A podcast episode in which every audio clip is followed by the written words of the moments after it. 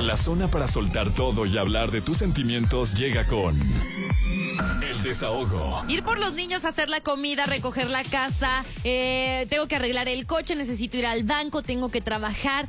Todo esto nos genera estrés. Ahora súmale. Suben los casos de Omicron, cerramos lugares, estoy muerto del estrés, tengo que pagar la colegiatura de los niños. ¡Qué locura!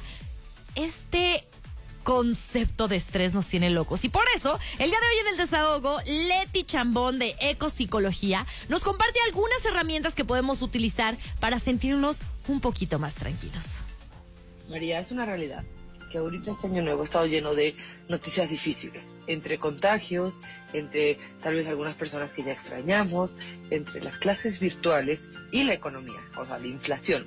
Hay un ambiente lleno de estrés y hay una percepción de inseguridad constante. Esto está causando que liberemos mucho cortisol o la hormona del estrés. Por suerte, eh, la psiquiatra Marian Rojas Estapén, que es una española, ha hecho mucha investigación de cómo podemos regular el estrés. Y tenemos un antídoto que es gratuito y que cualquiera puede usar en su casa.